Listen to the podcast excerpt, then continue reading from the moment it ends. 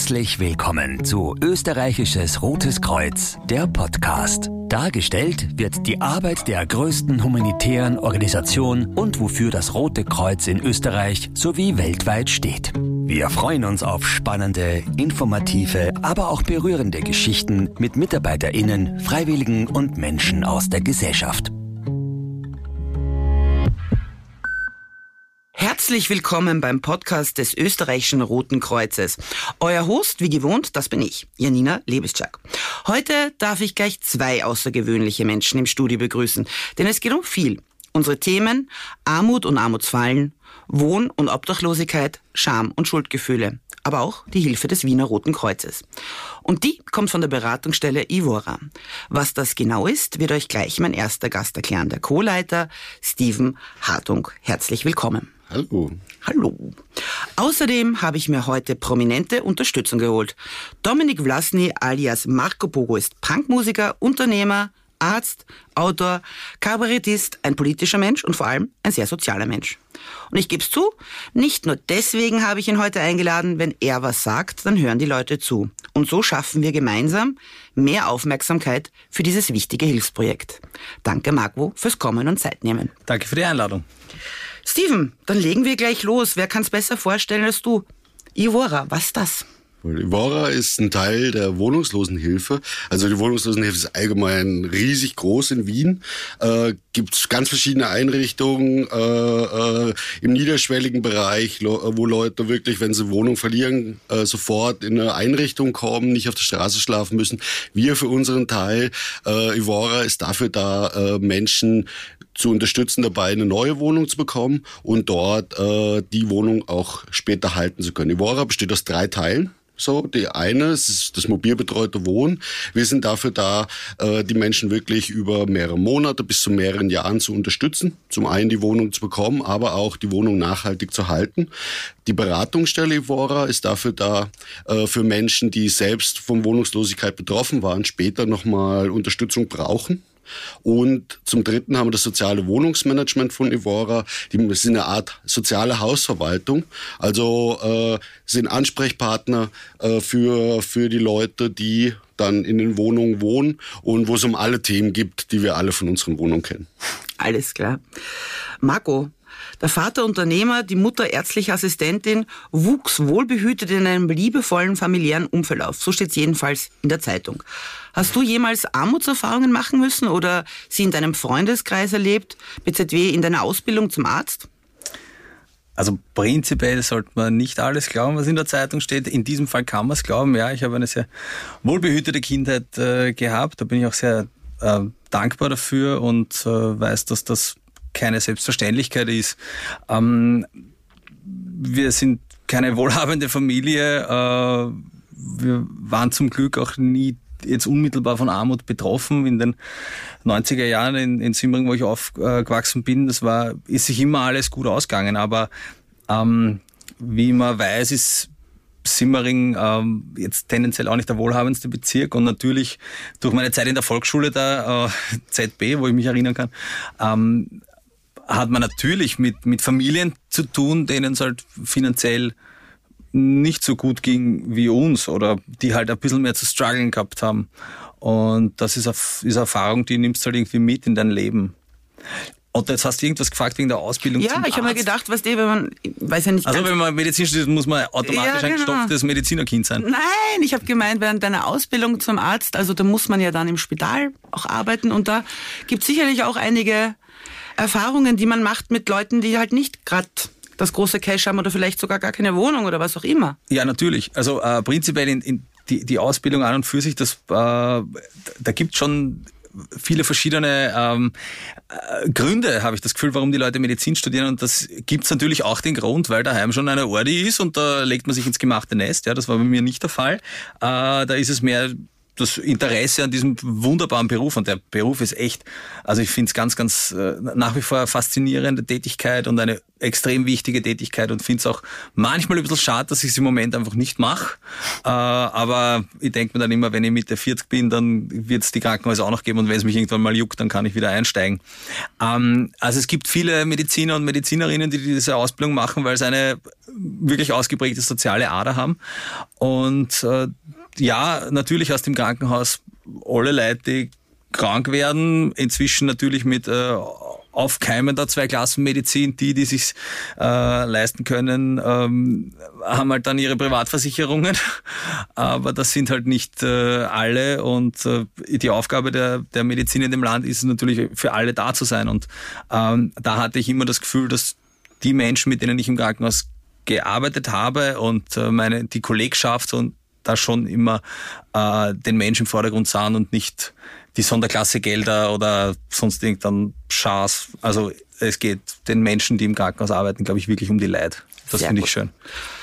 Marco, du hast was angesprochen, nämlich irgendwie Simmering. Das bezeichnet man ja manchmal als so sozialen Brennpunkt. Da möchte ich gleich nochmal vor... Also ich nicht. Du nicht, ja, die Medien natürlich, die bösen Medien oder ich weiß nicht. Es hat einen nicht einwandfreien also es hat nicht den Ruf von Döbling zum Beispiel. Na, ja. Zum Glück nicht. Zum Glück nicht. Na, noch schöner. äh, der Steven äh, ist zu Ivora gekommen durch eigene Erfahrung, die er machen konnte, an einem anderen sogenannten sozialen Brennpunkt. Wie war das? Was war da? Ich bin damals also wie ich überhaupt zum Roten Kreuz beziehungsweise zur Wohnungslosenhilfe gekommen bin, das war damals, bin 2014 nach, äh, nach Wien gezogen und habe damals im Stuberviertel gewohnt in Wien und Dort war es eben, ich habe vorher in, in, Jena, das ist eine kleinere Stadt, 100.000 EinwohnerInnen in Deutschland gelebt, so da gab's de facto keine offensichtliche äh, Wohnungslosigkeit. So, also nicht im Vergleich wie in der Großstadt. Und da war es so, damals bin ich dann so zur Uni gefahren, oder zur FH gefahren und bin am Praterstein vorbeigegangen und dort waren äh, recht viele wohnungslose Menschen unterwegs und ich habe mir damals gedacht, okay, so äh, was ist mit den Menschen, was treibt die um? Und habe mich einfach zu ihnen gesetzt und habe äh, angefangen mit ihnen zu reden, über ihr Leben zu reden, sie zu fragen, hey, was, was tut ihr so und, und was braucht ihr? Und so bin ich eigentlich drauf gekommen und ab dann war eigentlich der Plan da, okay, ich mag in der Wohnungslosenhilfe arbeiten, ich mag die Menschen unterstützen und da habe ich mich damals beim Roten Kreuz beworben und bin auch genommen worden. Alles klar. Aber Jena ist eine coole Stadt. Ja, ich ein bisschen F-Haus. kleinstädtisch, so, aber so auf Dauer, auf Dauer ist nur. Also, äh, das ist das F-Haus in Jena, oder? Ja, voll. Ja, ja, das, also ich habe das schon so als pff, fast ein bisschen Punkszenig. Äh, Ja, ist, ist, also für Thüringen ist eine mega, Ja. äh, mega alternative Stadt. So, äh, äh, gibt's wenige in, in, äh, im, im sogenannten Ostdeutschland. So, aber sogenannten Ostdeutschland. ja, ja, na eh klar, ja. Ich wollte, ist mir, ist mir gerade eingefallen, dass ich da mal war und das war eigentlich sehr, sehr cool. Aber auch eine, doch eine profunde Neonazi-Szene, oder? ja, voll, Ja. voll, voll. Also, War nicht sogar die, die äh, NSU. Ja, genau. Ja. Voll. Also, Dazu später. Okay. Weil wir müssen noch Evora gebührend vorstellen. Äh, ich, ich, wenn ich, wenn ich so die Zeitung aufschlage, aber ich muss dazu nicht mal die Zeitung aufschlagen. Ja, ich muss ja nur in meinem Bekanntenkreis äh, rumhorchen. Die Mieten explodieren, die Preise explodieren, die Energiekosten explodieren, irgend Inflation kommt dazu. Also ich habe schon manchmal das Gefühl, äh, also ich würde mich jetzt so ein bisschen als Mittelstand wahrscheinlich bezeichnen, dass sich das äh, auch ändern könnte. Ähm, und es ändert sich auch teilweise in meinem Bekanntenkreis. Äh, erzähl uns doch, Steven, wer kam ursprünglich vor allem zu Ivora, um Hilfe zu suchen bei der Wohnungssuche oder auch um einfach schnell eine Wohnung zu bekommen oder zur Beratung? Und was hat sich bei den Anfragen im Laufe der Zeit verändert? Also Ivora selbst ist gegründet 2015, als recht viele Menschen, äh, besonders aus Syrien, nach, nach Österreich gekommen ist und äh, gekommen sind. Und da hat man sich, haben wir, hat man sich damals Gedanken darüber gemacht, okay, was macht man mit den Menschen nach der Grundversorgung? Also die Grundversorgung müssen alle durch, so das ist sozusagen äh, der Platz, wo sie, wo sie im Asylverfahren äh, untergebracht sind. Und dann, so wenn das vorbei ist, brauchen die Menschen natürlich auch einen Wohnraum. So, und da war die Idee davon, äh, die Menschen zu unterstützen, äh, Wohnung zu bekommen. So, also da reden wir gerade um auch, wenn wir um Armut reden, äh, um Diskriminierung am Wohnungsmarkt. Äh, und dort äh, war die Idee, okay, wir versuchen, die Menschen dabei zu unterstützen, Wohnungen zu bekommen. Und wir leisten auch die Unterstützung, überhaupt in Wien, in Österreich anzukommen. So, äh, sich mit dem Sozial- und Gesundheitssystem auszukennen und äh, mit, den, mit den Ansprüchen auszukennen, die die Personen haben. Also sozialrechtliche Ansprüche mit Einkommen und ähnlichen Sachen. Äh, und so ist es damals entstanden. So, da gab es viele Leute, die unterstützt haben, sowohl Freiwillige, die unterstützt haben, als auch zum Beispiel VermieterInnen, die Wohnung zur Verfügung gestellt haben haben. Äh, und dann ist äh, mit der Zeit, über die Jahre, ist die Zielgruppe eigentlich immer breiter geworden. Wir haben dann, äh, wir haben dann gesehen, okay, so der, es gibt einen großen Bedarf auch bei anderen Familien. Ivora hat schon immer einen Schwerpunkt auf Familien gehabt, so auf der Betreuung von Familien.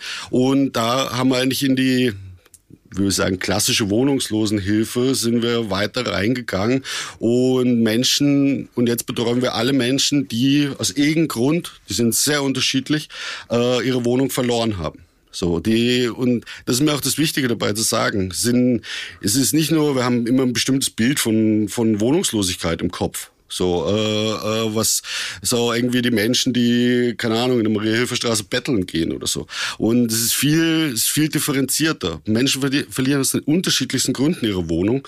So, da gibt's Menschen, Alleinerziehende, die irgendeine Krise im Leben haben. Es gibt, ich habe über die Jahre schon UnternehmerInnen betreut, so die wirklich gutes Geld verdient haben so und zum Beispiel eine psychische Krise erlitten haben. So das Thema, auch beim Thema Scheidung ist immer wieder, es gibt so unterschiedliche Krisenmomente, die Menschen erleben, die jeder von uns erlebt und eigentlich Wohnungslosigkeit und Obdachlosigkeit ist ein, ist ein Phänomen nicht nur von Armut, sondern es kann im Prinzip jeden treffen. Das ist das Traurige daran.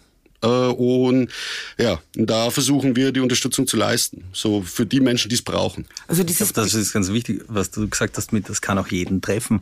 Es ist völlig wurscht. Äh, also natürlich haben die manchen äh, einen, einen größeren Geldbeutel als, als, als Rückversicherung, aber im Großen und Ganzen, wenn du sagst, es sind, sind auch Unternehmer, die das erwischen kann, dann das muss man sich, glaube ich, immer vor Augen führen, dass das ist ein gesamtgesellschaftliches Problem. Ich wollte dich eh gerade fragen, Marco, ich meine, ich habe es auch, wie gesagt, ich mach, man, kann, man muss ja nur mit offenen Augen durch die, durch die Welt gehen. Also äh, kennst du jemanden, der schon mal seine Wohnung verloren hat oder, oder kennst du jemanden, der jetzt mehr von, von Armut betroffen ist als vielleicht noch in den fetteren Jahren? Ja, also natürlich, ja, jetzt selbst in meinem, in meinem persönlichen um, äh, Feld ist jetzt noch keiner von Wohnungslosigkeit äh, betroffen worden oder dass er die Wohnung aus äh, äh den eben genannten Gründen verloren hätte jetzt. Äh, aber darüber hinaus ja, äh, sind natürlich jetzt im Moment gerade sehr viele Menschen von Armut betroffen beziehungsweise noch mehr gefährdet. Ja. Und ich glaube, da muss man jetzt gar nicht äh, groß die, die, die Ursachen danach suchen, sondern man geht einfach in den Supermarkt und schaut, was auf einmal in einem Wagel drin liegt und was das jetzt am Ende des Tages kostet. Und dann äh, kann man sich, äh, äh kann man zurückrechnen, wie das jetzt für ein, die alleinerziehende Mutter aus Simmering ZB, um beim Thema zu bleiben, ist, ja. Ähm, wie soll sich das ausgehen, ja, wenn die Gehälter jetzt nicht äh, über die Maßen gestiegen sind, die Ausgaben aber massiv, ja, und äh, auf einmal kostet ein normaler Einkauf, der früher wahrscheinlich 30 Euro kostet hat, kostet jetzt irgendwie 70 Euro.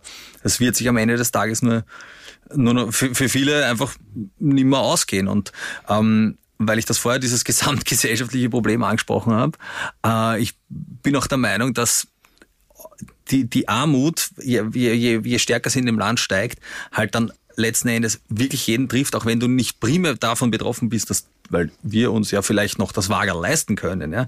Aber allein was das in, in, in unserem Land, in der Gesellschaft für, für Verwerfungen äh, bringen wird, wenn viele Menschen sehr wenig haben, das, das müssen sich auch immer die vor Augen führen, die jetzt gerade, denen es eh noch leibend geht. Ja. Das, das ist richtig. Ähm wir haben auch vorgeredet über das Verhältnis der, der Menschen zu euch kommen. Also sind es eher Inländerinnen und Inländer, eher Ausländerinnen und Ausländer? Hast du gesagt, das ist jetzt mittlerweile auch schon so, nähert sich halb-halb an. Du hast gesagt, dass es jeden treffen kann und dass es das Bild des Klischeearmen nicht gibt. Ähm, wie schaut's aus mit der Verteilung Männer, Frauen, Kinder? Also bei uns ist so, wie, wie schon gesagt, wir haben einen, schon immer einen Schwerpunkt auf Familien gehabt.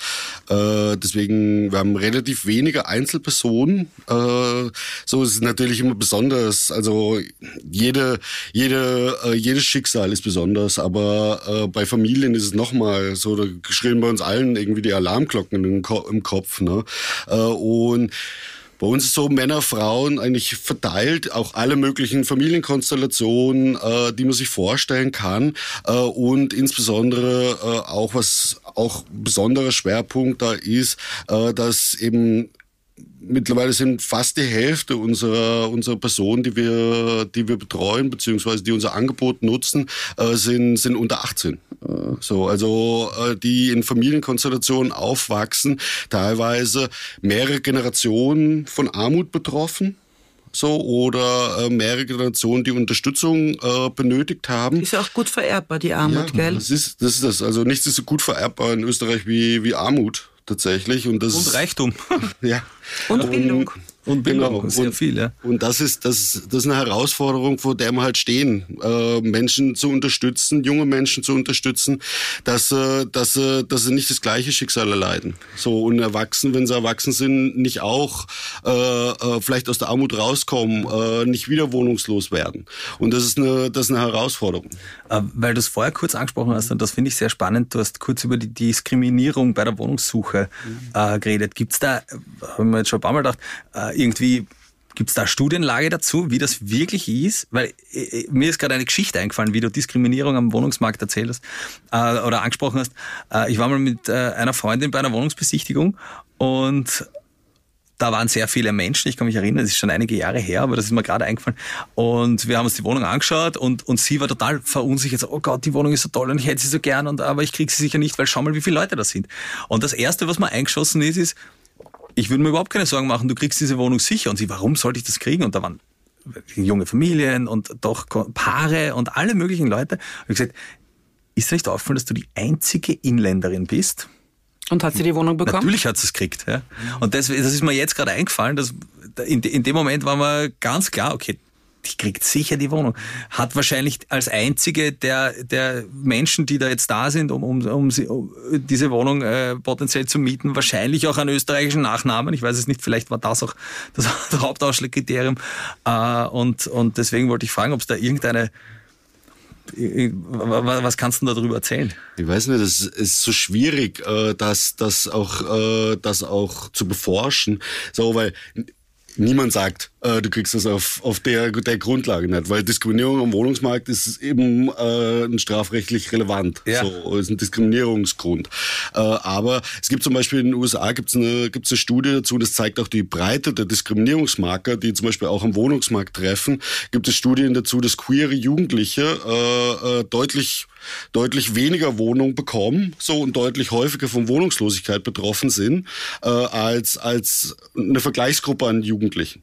So äh, und das ist so, es gibt eben sehr, sehr verschiedene äh, Gründe, warum Menschen an, auf dem Wohnungsmarkt diskriminiert werden. Zum Beispiel, äh, sie haben, sie haben kein Erwerbseinkommen.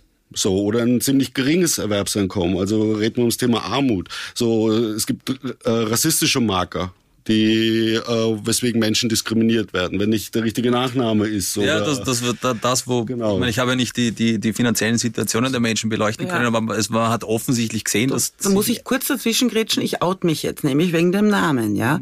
Also ihr wisst ja, ich habe diesen wunderschönen, komplizierten Nachnamen mit den vielen Z, Lebesczak. Ähm, wir sind, meine Mutter und ich sind noch mittlerweile die einzigen Lebesczaks in Österreich. Da kommt so irgendwie Polen, Ukraine.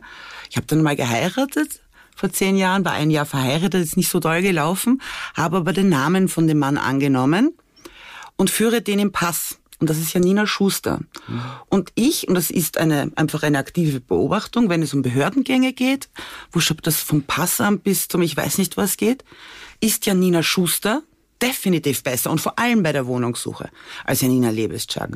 Also bitte, aber nennt's mich weiterhin Lebeschak da draußen. Dankeschön. Aber wir haben, Ja, das- aber gleichzeitig, gleichzeitig haben wir auch noch halt neben den, zum Beispiel neben, neben Nachnamen oder, oder Herkunft, also rassistischen Markern, haben wir halt auch noch das, äh, das Thema der Kinder. So, was ihr auch schon angesprochen habt. Äh, so, es ist, Das ist tatsächlich vielleicht die, die, die Bekannte oder die Freundin von dir so, dass er auch alleine als, als, äh, als, als alleinlebende Person noch bevorzugt wird. So, äh, man kennt ja tägliche, tägliche Auseinandersetzungen mit Nachbarn. So, in, äh, gerade wenn man auf engstem Raum zusammen wohnt, dann, dann stört einen jedes Geräusch. So, und Kinder machen halt Geräusche. So ist es. So, äh, und das ist häufig ein Grund, zum Beispiel, äh, wenn es jenseits von einer Kleinfamilie mit ein, zwei Kindern ist, äh, wenn mehr Kinder in der Familie zusammenkommen, dass die Leute auch adäquat große Wohnungen nicht bekommen.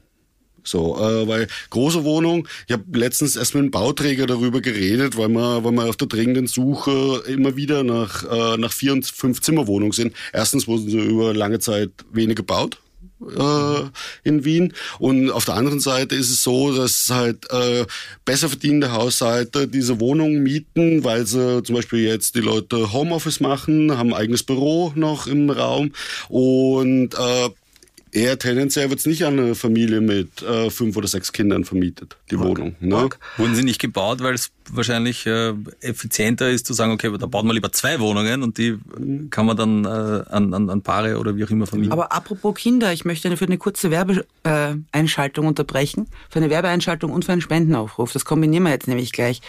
Äh, Marco, du hast ein Buch geschrieben, Geschichten heißt. Das kann man auch anhören und wenn man das anhört, dann geht der Reinerlös zur Bekämpfung von Kinderarmut. Erzähl mal über das Buch und über dieses Projekt. Ja, ich habe tatsächlich ein Buch geschrieben. Es äh, besteht vorrangig aus Tourerlebnissen und so generell Erlebnissen, die mir in meinem Leben widerfahren sind. Ähm, auch aus dem Grund, dass ich selber nicht vergiss und dann, wenn ich mal alt bin, dann kann ich mal das Buch hernehmen und sagen, ah ja, genau, das habe ich gemacht, das war lustig. Und dann kam die Idee, na ja, das könnte ich als Hörbuch auch aufnehmen. Für alle lesefaulen Menschen soll es ja auch geben und ich bin ja also auch ein lesefauler Mensch und höre sehr gerne, wie zum Beispiel dann auch diesen tollen Podcast, wenn er dann erscheint. Und habe mich dann in ein schönes Studio verpflanzt und habe begonnen, dieses äh, Hörbuch, also dieses Buch zu lesen und aufzunehmen. Und dann, wie es fertig war, habe ich mir gedacht, so, und jetzt machen wir irgendwas Gescheites damit. Ja?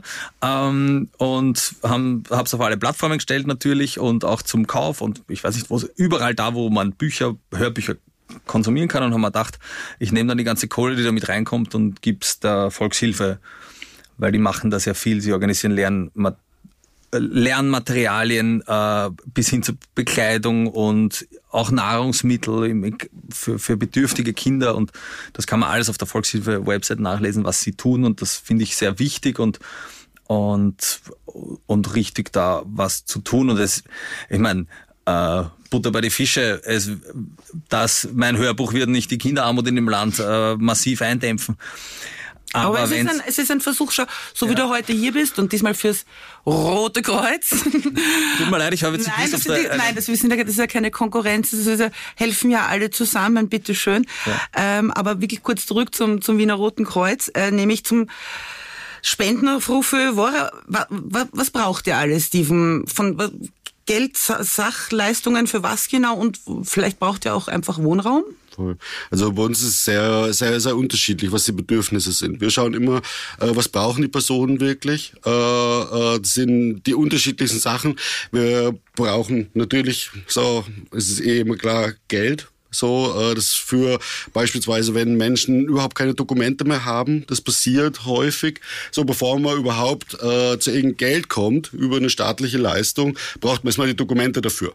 So, und da nehmen wir das Geld, um Dokumente zu beschaffen, aber auch Geld zum Beispiel. Wir hatten den Fall, äh, da war eine, eine junge Familie, äh, die, die hatten eine, eine, eine behinderte Tochter und äh, die hatten kein Geld dafür, die brauchte ein Pflegebett äh, und eine besondere Matratze äh, äh, für, für das Kind. Und dafür wenden wir die Spenden auf. So, äh, Menschen in konkreten Situationen zu helfen mit dem Notwendigsten, äh, was sie brauchen. Oder auch beispielsweise wenn, wenn zum Beispiel aus irgendeinem Grund sie jetzt kein Einkommen haben, äh, den Menschen Geld zu geben, damit sie einfach Essen kaufen können. So, ähm, was ganz Praktisches, was man braucht eben. Äh, weiterhin freuen wir uns immer über Sachspenden. Äh, äh, sowohl zum Beispiel über Möbel. Viele Menschen ziehen einfach in Wohnungen ein, äh, wo nichts drin ist. So.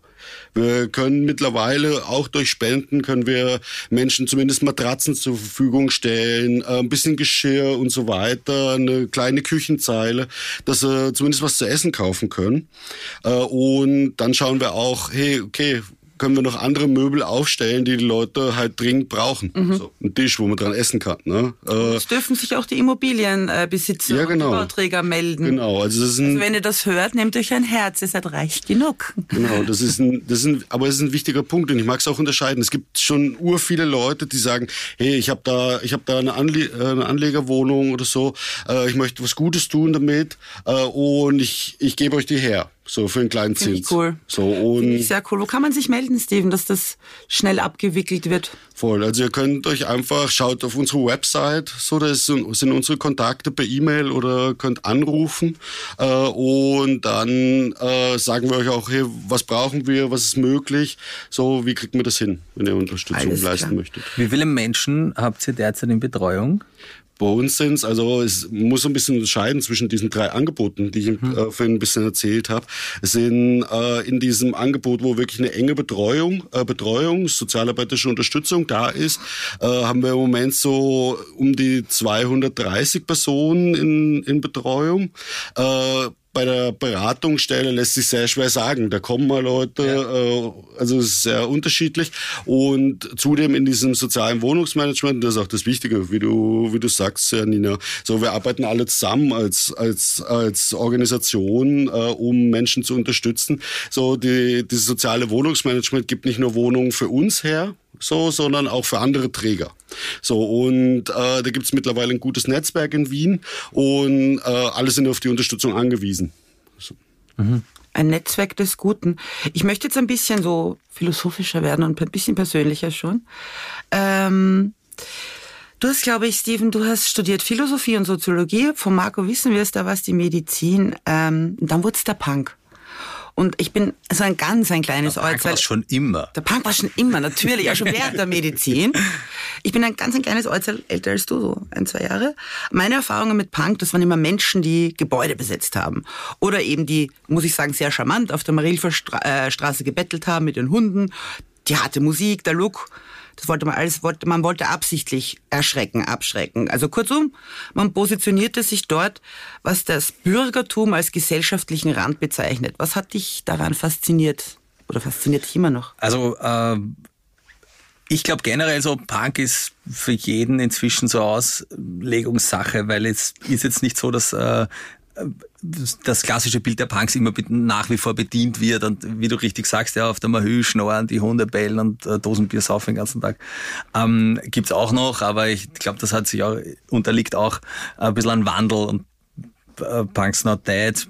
Nein, Dad sind es nicht. Also Dad, Vater vielleicht inzwischen, äh, gar nicht auf mich bezogen, sondern generell äh, ist es im, im Wandel begriffen. Und ich denke, dass äh, Punk für, für jeden selbst ein gewisses eine Grundlebenseinstellung ist, ja, und das ist nach wie vor zu hinterfragen und manchmal dagegen zu sein, und das ist das, was ich eigentlich auch immer, immer tue. Was mich von Beginn an, ähm, an der ganzen Sache fasziniert hat, war eigentlich die, die musikalische Komponente, also ich bin Musiker, seit ich denken kann und äh, seit ich zwölf oder dreizehn bin, dann mit den ersten E-Gitarren halt begonnen, in, in Bands zu spielen. Und dieses, äh, das hat mich nie loslassen. Ja. Ich bin nie auf der Mahü gesessen und habe geschnort, aber äh, ich war auch, äh, wenn es wo einen, einen Aufstand gab, dann habe ich versucht, immer dabei zu sein.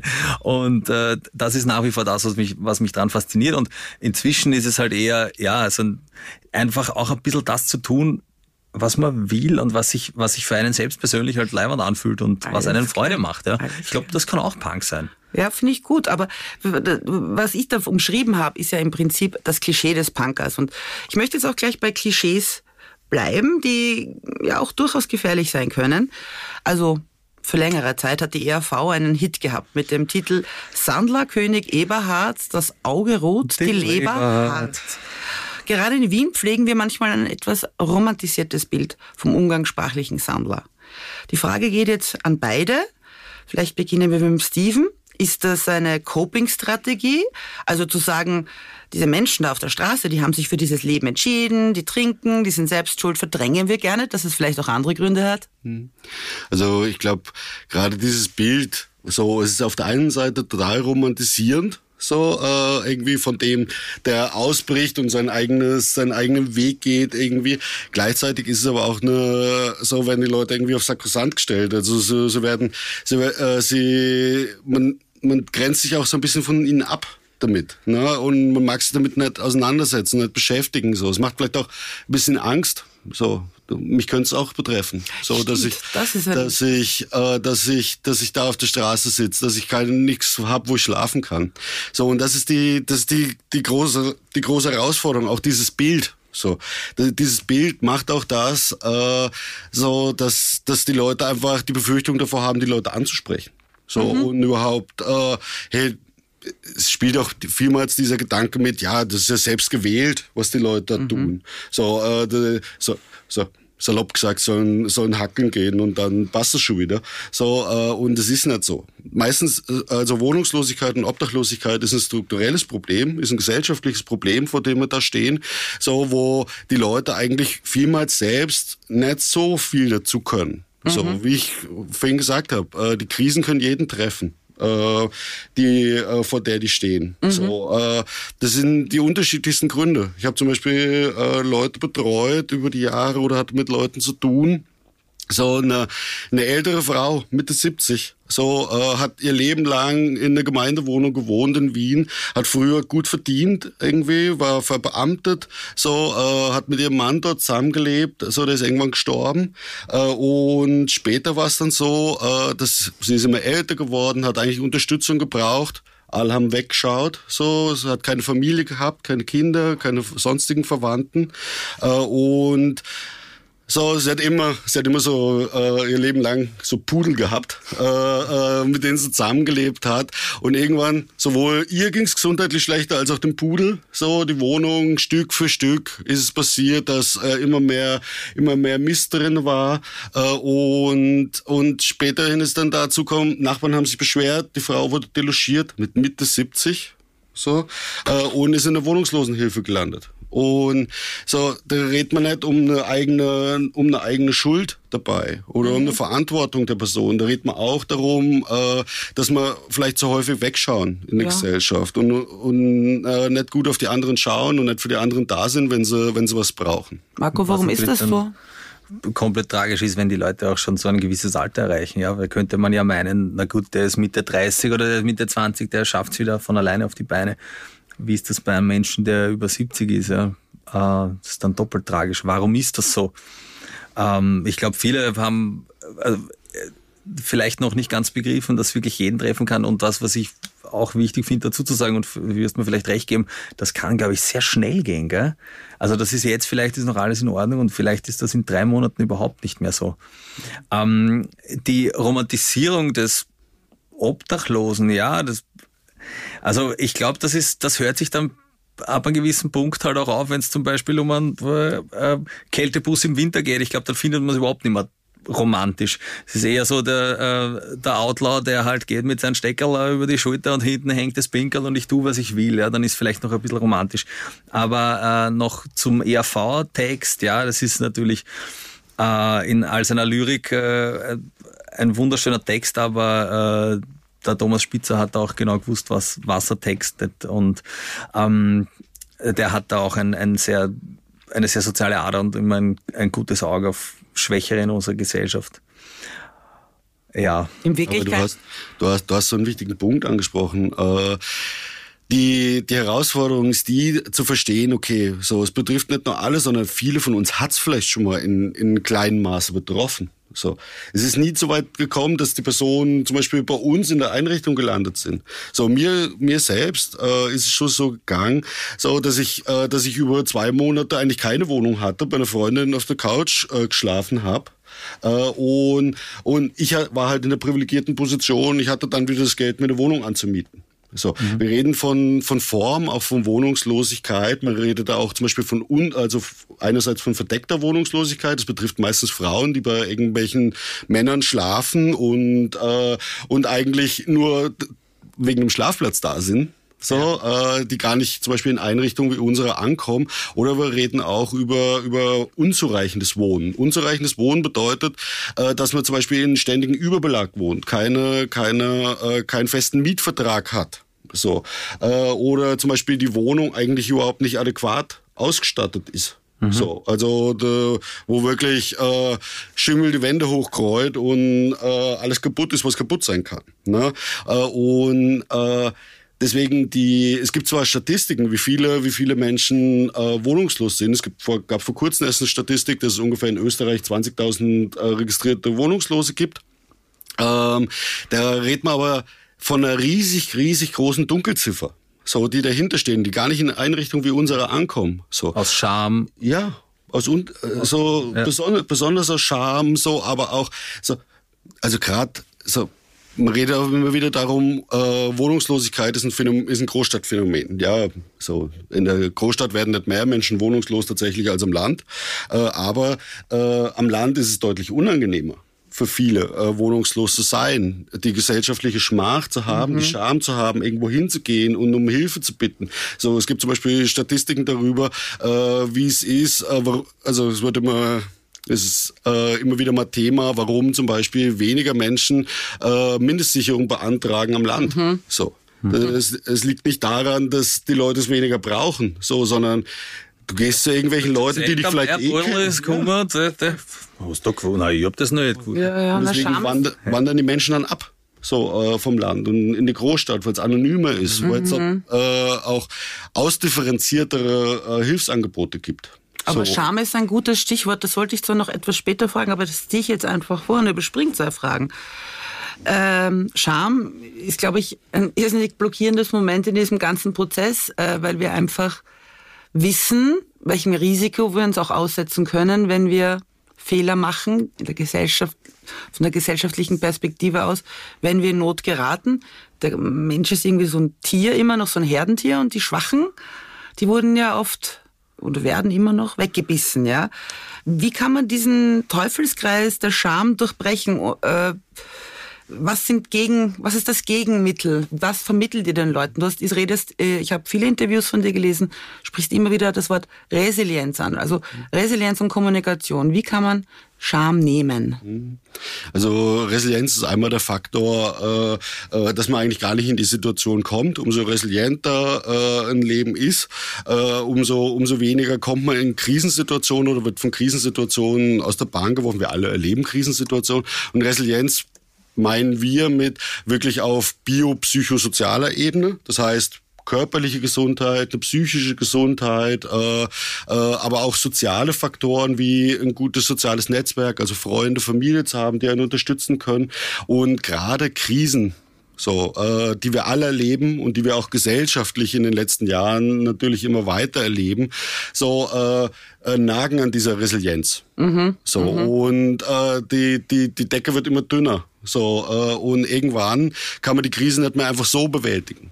Ne? Äh, und das ist die, das ist die große Herausforderung. Und unser Anliegen ist da dabei, äh, äh, die Hand auszustrecken, den Leuten, den Leuten zu sagen, hey, so, ihr habt nichts falsch gemacht. So, wenn ihr Unterstützung braucht, holt euch die Unterstützung. Wir sind da, um zu helfen äh, und äh, dort zu schauen, hey, wie können wir, wie können wir wieder an der Situation arbeiten? Das Wichtigste sozusagen mit den Menschen ist dann, weil Krisen haben die Erscheinung, dass sie, dass sie uns allen die Handlungsoptionen nehmen. Mhm. So, so im normalen Leben haben wir ganz viele Handlungsoptionen. Wir merken das schon äh, im Stress, wenn wir im Stress sind. Auf einmal kriegt man irgendwie die Scheuklappen auf die Augen. Der Blick wird immer enger.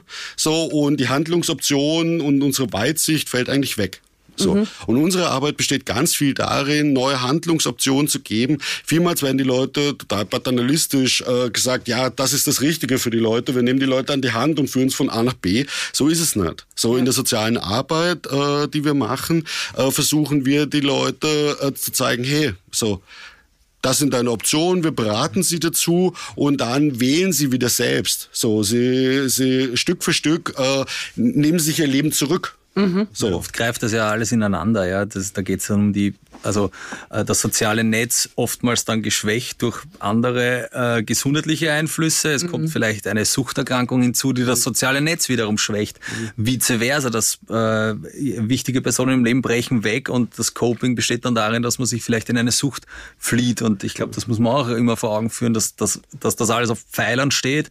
Aber wenn das wie beim Domino zu fallen beginnt, dann reißt es oftmals vorher bestehende Strukturen auch in den, ja. in den Abgrund. Ja. Das ist ein Henne, das ist ein Henne-Ei-Problem. Ja. So, man weiß immer nicht, was, was war vorher da. War die psychische Erkrankung vorher da, die Suchterkrankung vorher da oder war es eben die, die belastenden Faktoren? Ne?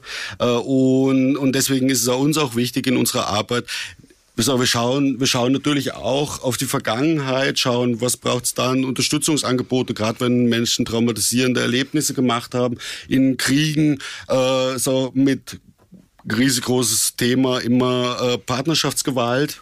So, äh, was haben die Menschen erlebt, was brauchen sie da? Aber dann fokussieren wir aufs Hier und Jetzt und schauen, hey, was sind deine zukünftigen Ziele? Was willst du erreichen, wenn du dich heute in einem Jahr siehst? Und das ist, äh, das ist der wichtige Punkt, irgendwie den Menschen wieder eine, eine Perspektive zu geben, eine Zukunft zu geben, so äh, an der sie, an der sie wieder wachsen können. Thema Coping ist ein, ein gutes Stichwort, wie Resilienz und, und Coping.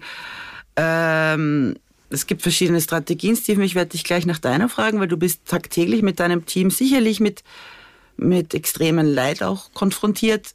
Die Frage stellt man oft Sozialarbeiterinnen und Sozialarbeitern. Ich stelle sie auch gerne, wie geht ihr damit um? Aber zuerst möchte ich den Marco fragen. Äh, du bist schon ein begnadeter Satiriker. Hilft dir der Humor, wenn du mit so sozialer Ungerechtigkeit konfrontiert bist? Oder was, was, was hilft dir irgendwie mit den grauslichen Sachen dieser Welt umzugehen? Ja, also Humor ist, glaube ich, ein probates Mittel, zumindest dieses Meins, äh, Dinge auch ein bisschen besser zu packen. Ähm, und ich glaube generell das Leben äh, mit so schwer manche Situationen auch sein mögen, äh, sich den, den Humor und die Lebensfreude nicht nehmen zu lassen, ist, klingt jetzt ein bisschen nach Kalenderspruch und Binsenweisheit, aber ich, ich versuche mich da immer dran zu halten und, und alles irgendwie äh, doch positiv zu sehen. Ähm, ja, alles klar. War das, war das, die Antwort? Ja, ich denke, das war die Antwort. Okay. Steven, Steven wie, wie, wie, wie, ist es, also wie, ich meine, ich weiß, ich kann mir vorstellen, welche Antwort jetzt kommt, aber ich kann, verstehen, nachvollziehen kann ich sie nicht ganz. Die meisten Sozialarbeiterinnen und Sozialarbeiter, mit denen ich Interviews mache, die sagen, die Arbeit hilft mir selbst beim Kopen, ja. Ist das wirklich alles? Also geht ihr nicht dann irgendwie, keine Ahnung, in den Wald schreien oder sowas? Die, es ist, ist tatsächlich so, also äh, auch wenn es von außen schwer nachvollziehbar ist, eine sinnstiftende Arbeit, die, man, die wir ta tatsächlich täglich tun, so, die gibt schon sehr, sehr viel zurück. So, und es gibt sehr, sehr viel äh, äh, Rückhalt und Rückenwind äh, dazu. Es gibt aber auch ganz viele andere Strategien. Es gibt äh, äh, strukturelle Sachen, die, die, die eingeführt sind in der sozialen Arbeit und bei uns. Das sind zum Beispiel, dass, dass die Person ähm, äh, zu, zu Okay, Wort vergessen. äh, Kann dir nicht helfen. Ja, voll. Wald. äh, äh, äh, Wald schreien.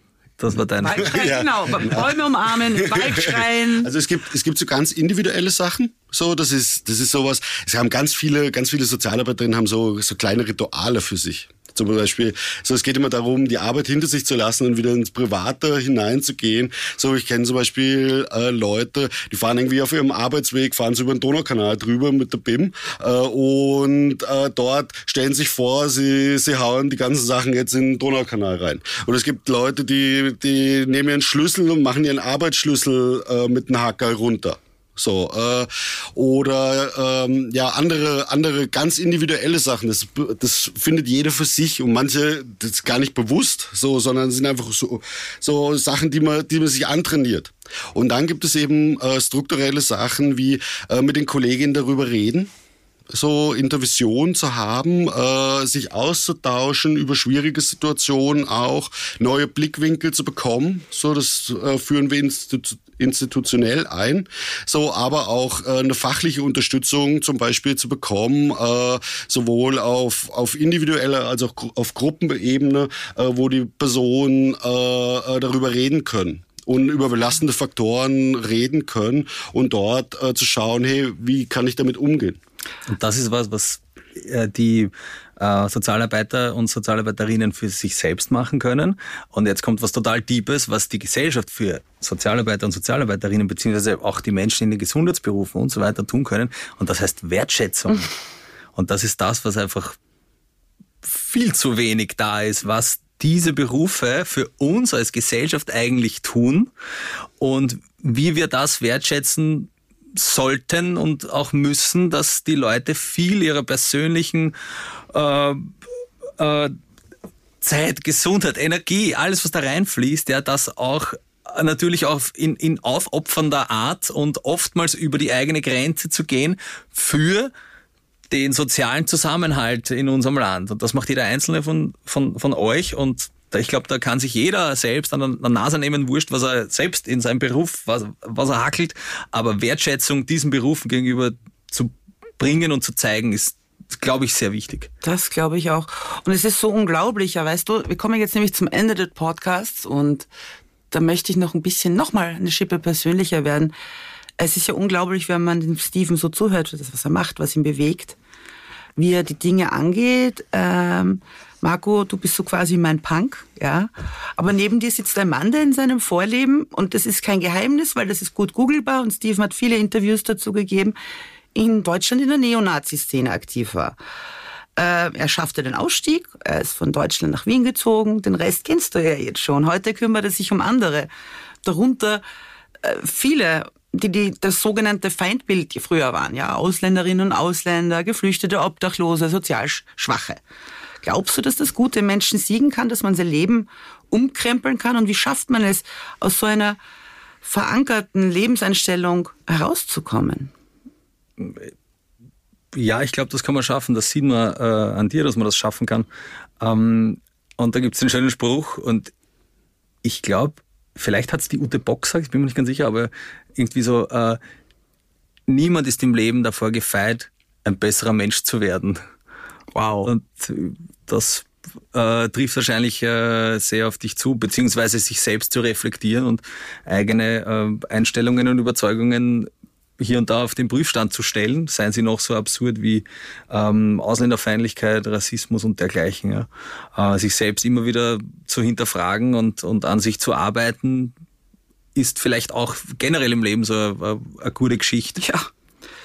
Aber ich finde ich doch gut. Ja, niemand ist davor geschützt, im Leben irgendwie ein besserer Mensch zu werden. Ein großartiger Spruch, Steven. Wie können wir das, das dieses, das, dieses, ja, das, was, was Marco so schön gesagt hat, wie können wir das denn den Menschen da draußen ein bisschen vermitteln? Ihr seid ja auch Vermittler, ja? Mhm. Äh, wie, wie können wir ihnen den Mut zu geben, über ihren Schatten zu springen, keine Angst zu haben, keine Abscheu zu, zu zeigen vor dem, vor dem man eigentlich selber Angst hat, nämlich vor Armut vor Wohnungslosigkeit. Wie, wie, wie können wir diese Welt zu einem besseren Ort machen? Okay, wahnsinnig deepes Ende für den zweiten Podcast. So, der Marco hat es vorhin eh schon richtig gesagt. Äh, es geht vielmals darum, äh, zu zeigen, so über den eigenen Tellerrand zu schauen und äh, einfach die Offenheit auch, auch, auch zu zeigen, anderen gegenüber. So, und auch zu zeigen, hey, mich es genauso treffen. So, es sind, es sind Marker irgendwie, die, die, die ich damals Menschen verpasst habe, so äh, auf der Grundlage ich sie abgewertet habe, wo man, wo man Menschen als ungleich betrachtet.